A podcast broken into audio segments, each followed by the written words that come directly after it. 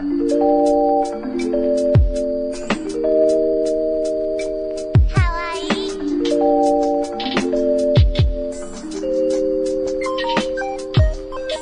buenos días, tardes o noches, a la hora que nos estés escuchando. Esta es una nueva emisión de su programa favorito de noticias, Okami Times. Yo soy Wester. Yo soy Samira. Y yo soy León, una cosplayer de talla internacional especializada en las fotos en bikini. Y las noticias empiezan ahora. El pasado lunes, el comité de los Manga Station dio a conocer la lista de obras que están nominadas para Mejor Manga. Este comité seleccionó 10 obras entre las 235 publicadas en el año. La obra ganadora se dará a conocer el próximo mes de marzo en una ceremonia de entrega. La imperdible del mes. El pasado 20 de enero llegó a cines la más reciente cinta del director Mamoru Hosoda, Bell, traída por Corazón Films a los cinépolis del país. La cinta, producida por el estudio Chizu, con una duración de 121 minutos, es una bella obra audiovisual que vale cada centavo del boleto. Desde sus bellos visuales hasta sus canciones que golpean el corazón, del mismo modo que la falta de presupuesto golpean a Natsu no Taisai. Una película conmovedora que tiene algunas pocas fallas en su narrativa, pero las compensa con la ola de sentimientos que despierta en el espectador durante toda la función.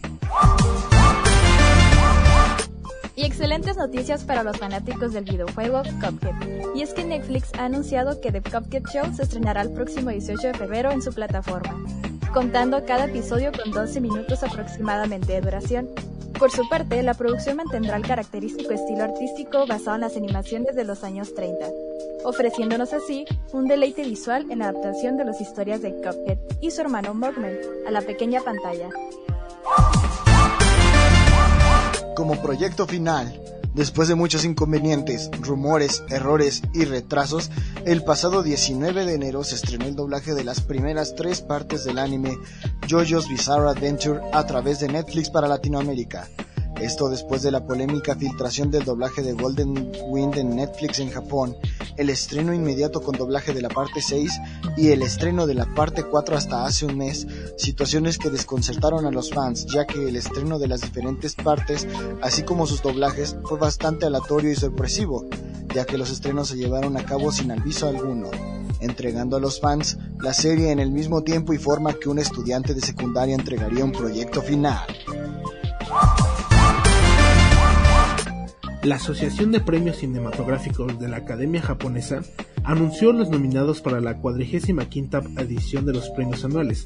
De las cinco nominaciones, son tres los títulos que destacan, los cuales son Evangelion 3.0 más 1.0 Trace Upon a Time, dirigida por Hideki Anno, Jujutsu Kaisen Zero, dirigida por Seon-Hoo Park, Signa Big of Harmony, dirigida por Sasuhiro Soshira, el máximo galardón de cada categoría se entregará en una ceremonia el 11 de marzo en el Grand Prize Hotel New Takanawa de Tokio.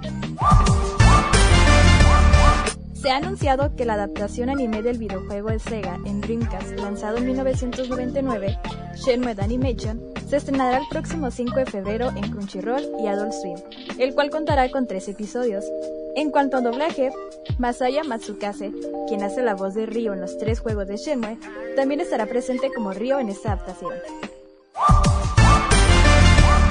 Y no te olvides, este 26 de febrero, en punto de las 7 de la noche, se estará realizando la ceremonia de los Tomodachi Awards, un evento que busca reconocer a lo mejor de la industria anime manga en nuestra región.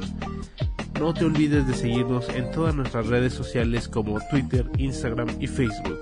Esto ha sido Okami Times. Yo fui Wester. Yo Samira. Y yo fui León. Y recuerda, si puedes comprar una figura de 700 pesos, claro que puedes comprar una barra de jabón de 20. Hasta la próxima.